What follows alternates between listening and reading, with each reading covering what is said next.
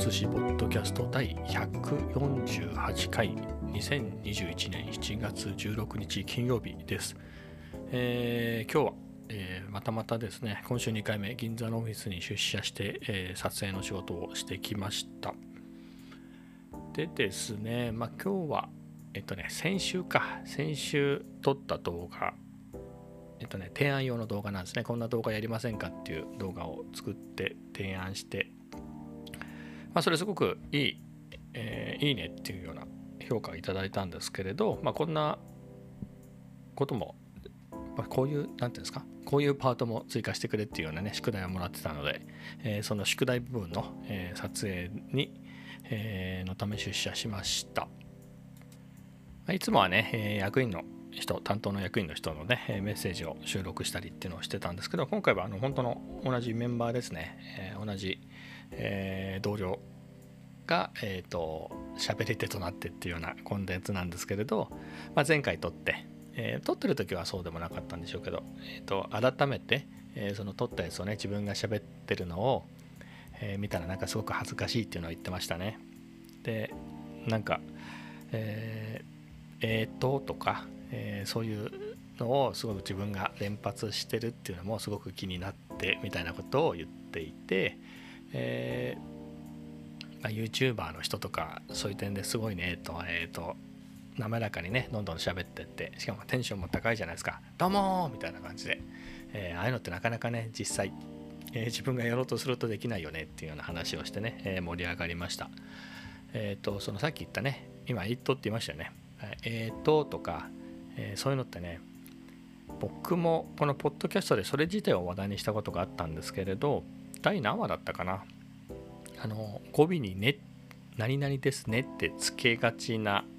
ことに気づいて、えー、それについてね、えーと、ポッドキャストでそれがすごく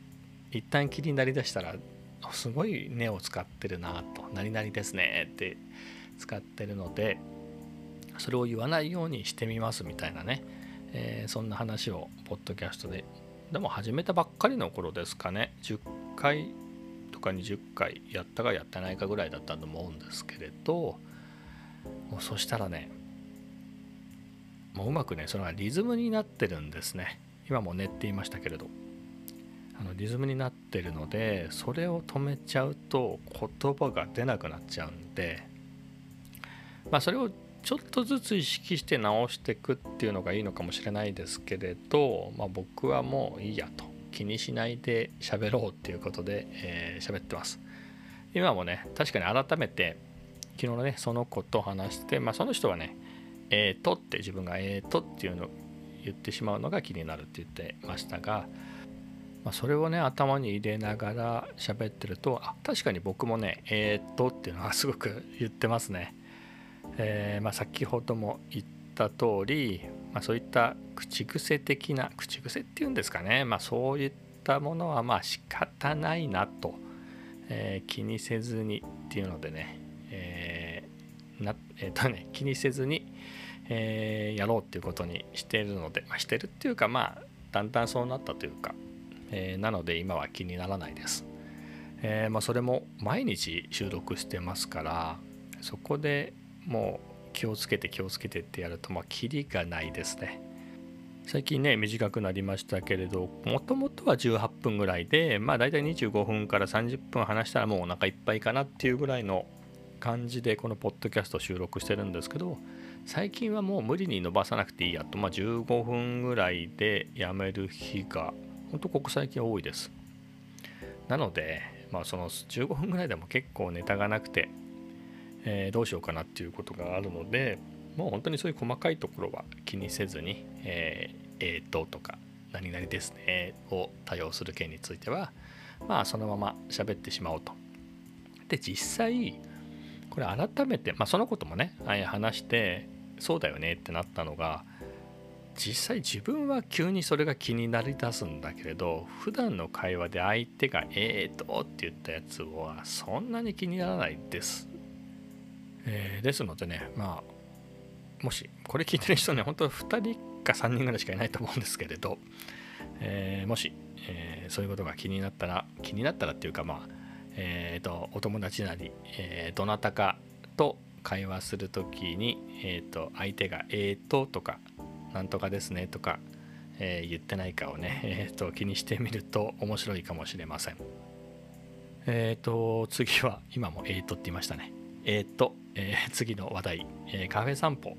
まあ、カフェ散歩といっても今日は出社してたんで散歩はしてないんですけれど、まあ、お昼行ってなかったのでその分カフェをですねえ2軒えー、はしごしました。別々別の人と。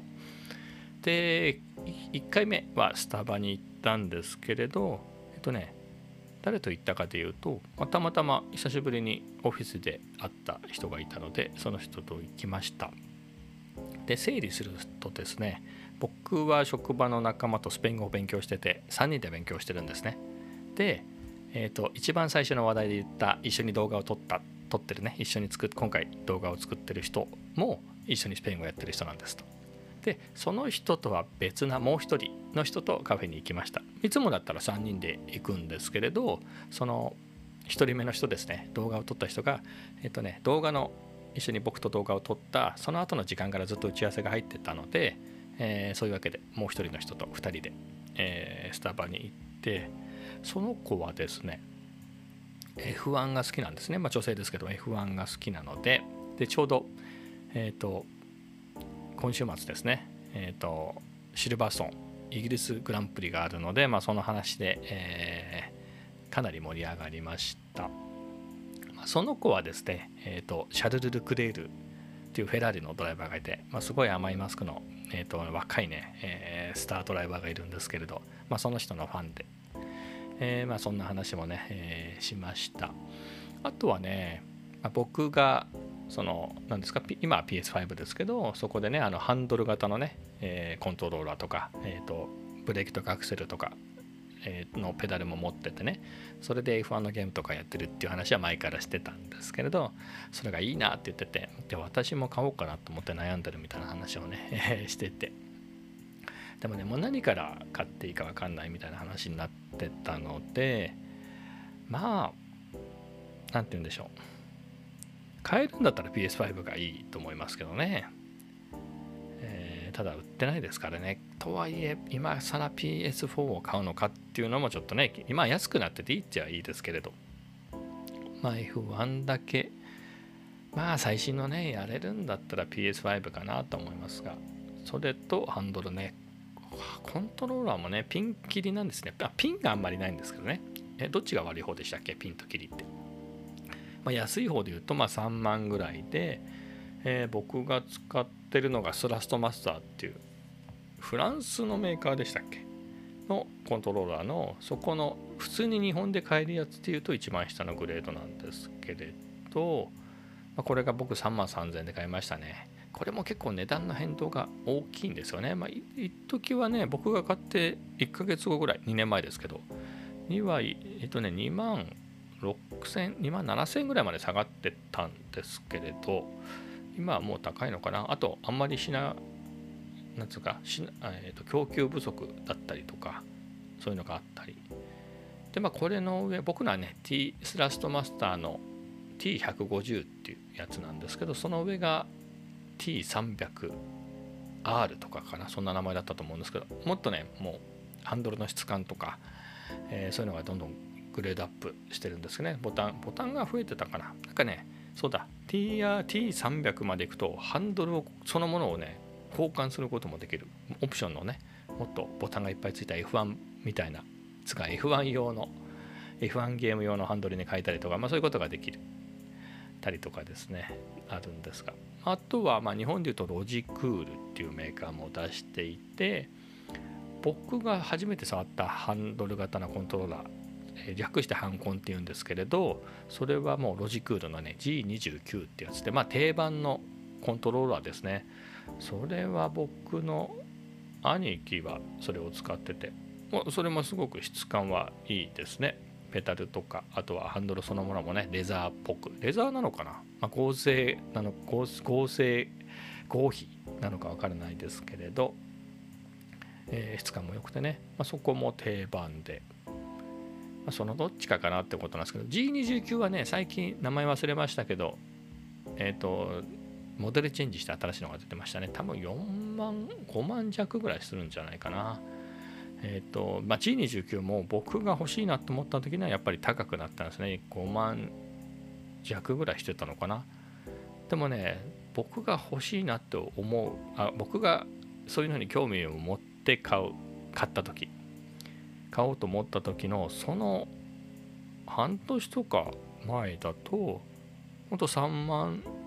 5000円とか3万4000円とかで買えてたんですよね。まあそんな感じで価格の変動が大きくて。まあなかなかね早いもんですが。っていうところでねどれにするの？みたいなハンドルどれにする？みたいなところで言うと、まあ、なるべく安く済ますなら僕と同じやつがいいかなと思うんですけどこれもね、えー、繰り返しますけどその供給が少ない時は高くなってたりね、えー、まあ、どこまでっていうのが例えば、まあ、まとめてね PS5 も買いました。F1 のゲームも買いました。ハンドルのコントローラーも買いましたってやると、まあ、多分10万ぐらいかかっちゃうんでそうまでしてねえー、揃えたのにあなんか全然難しいとかあとはもしくは逆に簡単なのかあとはフィーディングが合わなくてつまんないってなったらもったいないですからね。まあ PS5 だけだったらねまあいろんなゲームもあるし、まあ、とりあえず持っててもいいかなと思うんですけど。なのでおすすめしたのは、まあ、まず買ってゲームだけやってみてそれで面白かったらハンドルとか買ってみたらいいんじゃないのって話はしたんですけどね。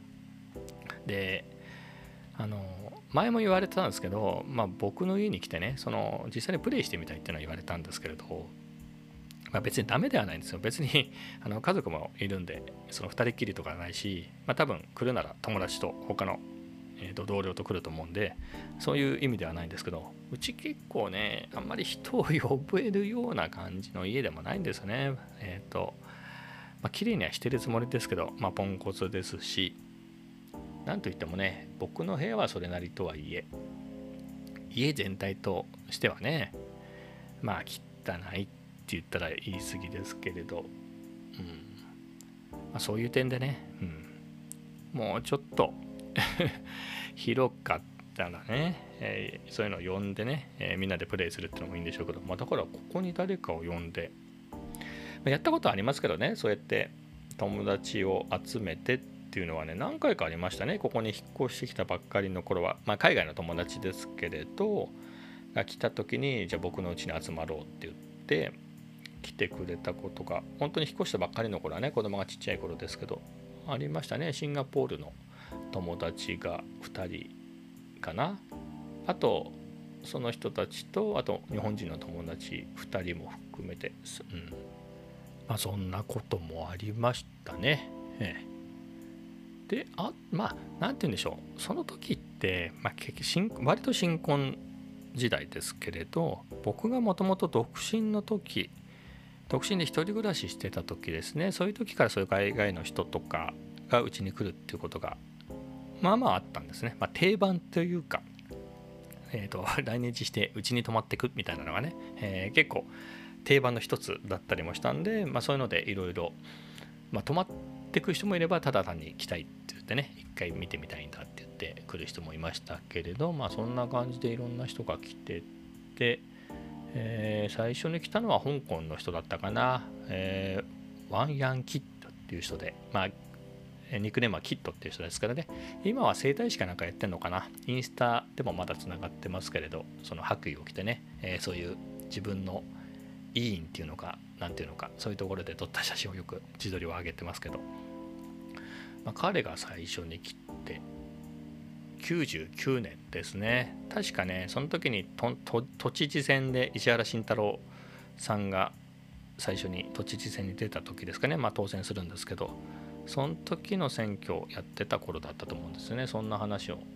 えー、その看板がね見てこれは何だって言うんでえー、都知事選挙だよみたいな説明を一生懸命した覚えがあります。えー、で、その頃ですね。それがね、99年の4月だった気がしますね。というのも僕ギリギリその時まだ車を持っていて、で、そのキット君をね、えー、僕のオープンカーに乗せて一緒にスーパー銭湯に行ったっていう記憶があります。で、その後はね、まあ、オフ会では会ってたんですねそこでいろんな人次に会った人はねフィリップっていう人ですねえっ、ー、とね韓国系アメリカ人のフィリップ君って言って当時フィリップ君は19歳だったかなもうおっさんになりましたけどね、フィリップ君とはね、結構何回もその後も会いましたね。まあ、結構、何て言うんですか、そういったコミュニティっていうか、仲間っていうのもね、だんだん音信不通になってきますね。今だったら Facebook とか LINE とか、いろいろあると思うんですけど、当時はね、やっぱ99年、2000年ってなくて、メールもあの頃って結構メールのアドレスって変わってましたよね。プロバイダー変わったらメールのアドレスが変わっちゃうとか、だって i モードがないぐらいの頃ですからねだったのでまあまめにそういうのをね連絡取り合ってつながってる人もいまだにいますけれど、まあ、結構音信不通になった人も多いですと。っていう中でフィリップ君はえっとね2010年代になっても会ってましたね、まあ、だからそういったね前は来るたびに2000年代前半ぐらいだと、まあ、フィリップ君、まあ、彼女日本人でもう今結婚その人と結婚しましたけれど、えー、まあ、彼女の里帰りを兼ねて来日し毎年してたんですね。それでもう何人かで、えーとね、会っていたんですけどだんだんねそういうのも集まらなくなり、まあ、僕は結構そういうとこ意外とまめで、えー、連絡くれたら「今日会うよ」って言ってね、まあ、都内だって働いてたんで働いてますけど今も一応。まあそういうわけでよく会っててだから2010何年最後に会ったのがねあれの頃でしたね。iPad Pro の最初のが出て12.9インチ買ったんだっていうので持ってきた時にその頃は結構毎年会ってましたね。年末とかに来てちょっと会おうぜって言って会って2人でずっとね、うん、会いましたねフィリップ君。フィリップ君も本当さ、まあ、すごい出世してね、まあちらの人ってガンガンこう転職していくんでねあのステップアップしていくんで僕もその頃は、まあ、マネージャーっていう話はいっぱいあって全部断ってたんですけど、まあ、そんな話をね、えー、フィリップ君としてて、ま、何言ってんだよもっと上目指さなきゃダメだよみたいな話になってみたいなそんな話をした記憶があります、えー、でフィリップ君でしょ？であとはねそれがフィリップ君に最初に会ったのが99年ですね。夏ぐらいだったかな、えー、で次に会ったのがやっぱり99年か？2000年か。えっ、ー、とねオーストリアのえっ、ー、とねヘリフィールドっていいのかな、まあ、僕らはヘリって呼んでたんですけどもう男性ですね。でその人が微妙に付き合ってたのかな？日本人の仲間ね女性と付き合ってて、まあ、その女性とは僕も親しくて。なのでね初めて日本に来た時はあそれも99年だ。ヘリ君が日本に来た時も。そのオフ会で僕も そのオフ会の帰りにですねそのチャットで知り合いオフ会で何度も一緒になってた、えーと、在日の人と,、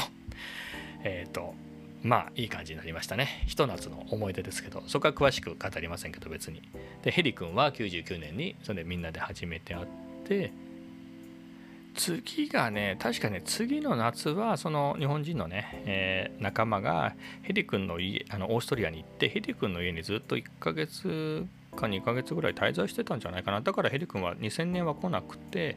2001年にまた来たのかな。その時は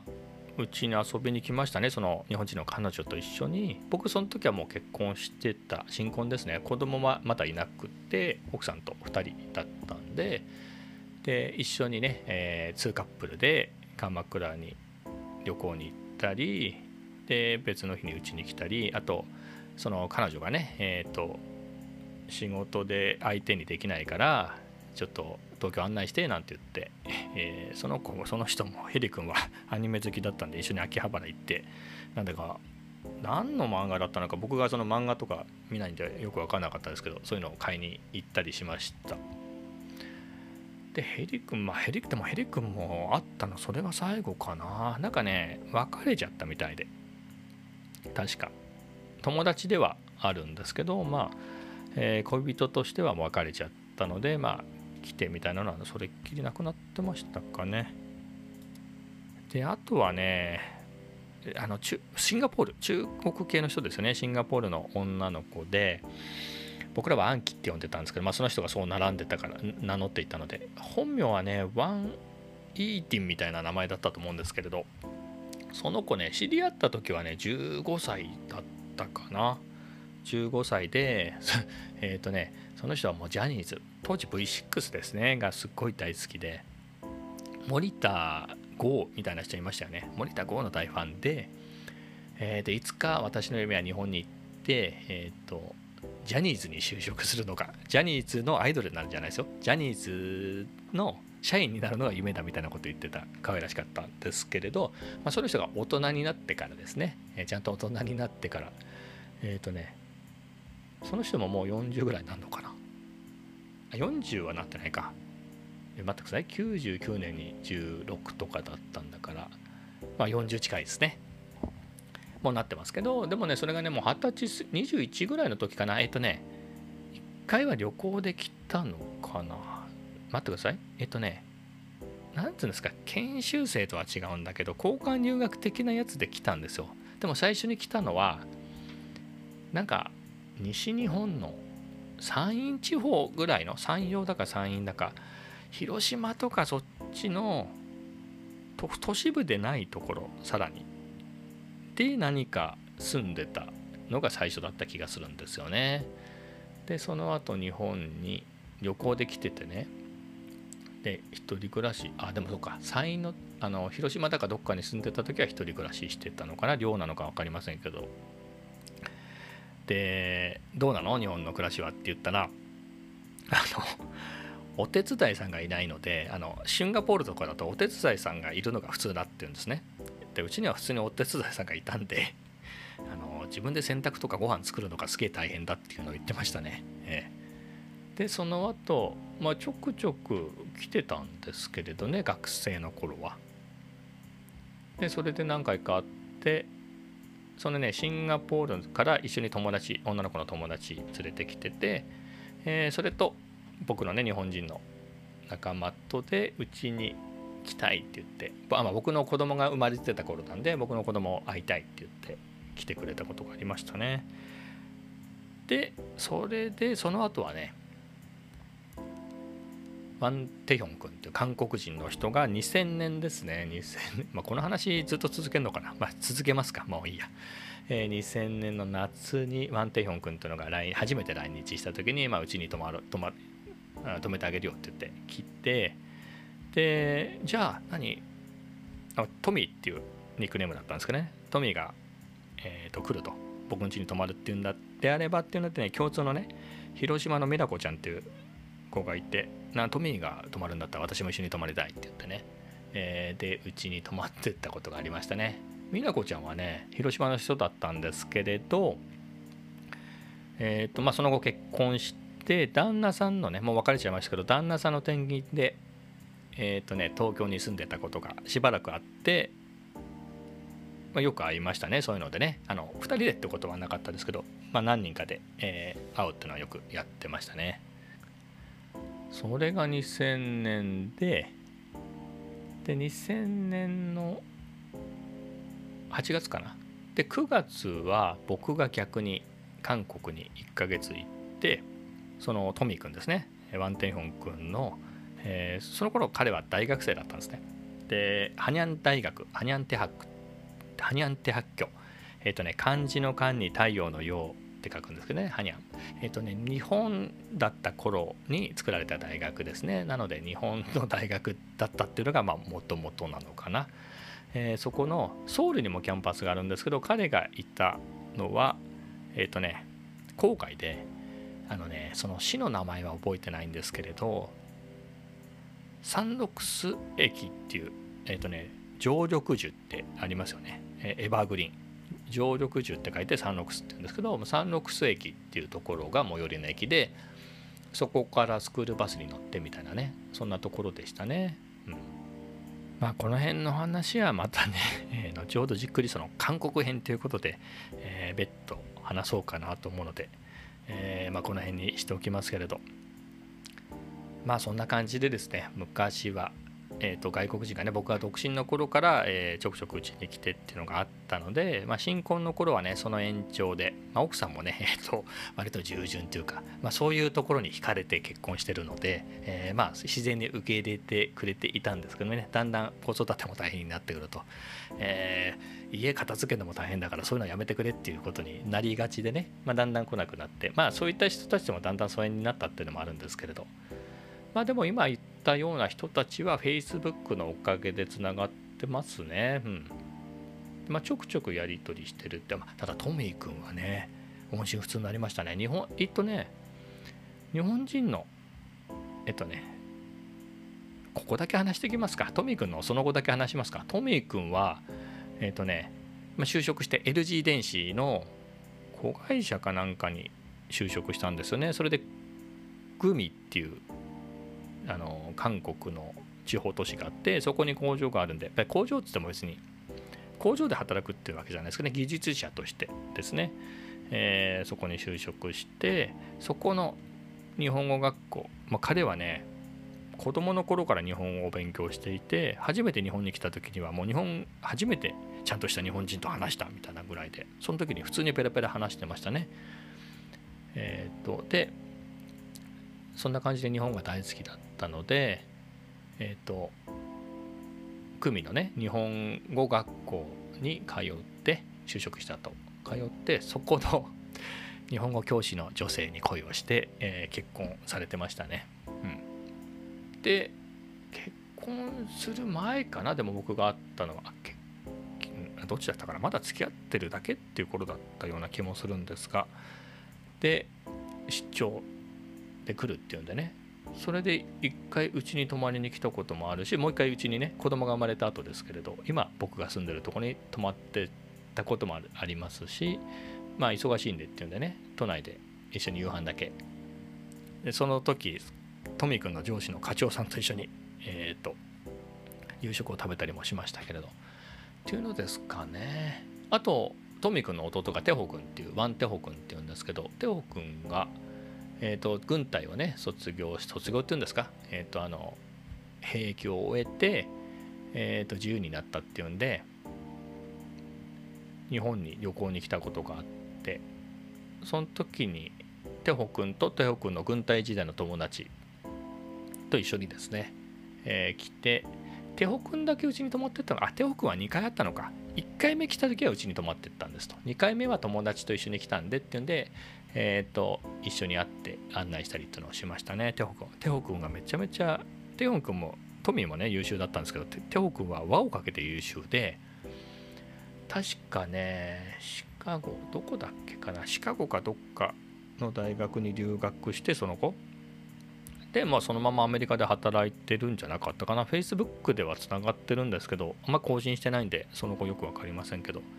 あ、テオ君はねいきなり初見ではなくて僕が韓国に行ってそのトミー君がね寮に泊めてもらった時にちょうどね中足っていうんですけど韓国のお盆ですね。もうみんながぐわーっと帰省する。その時にトミー君っていうのはカンウォン道ウォンジュ市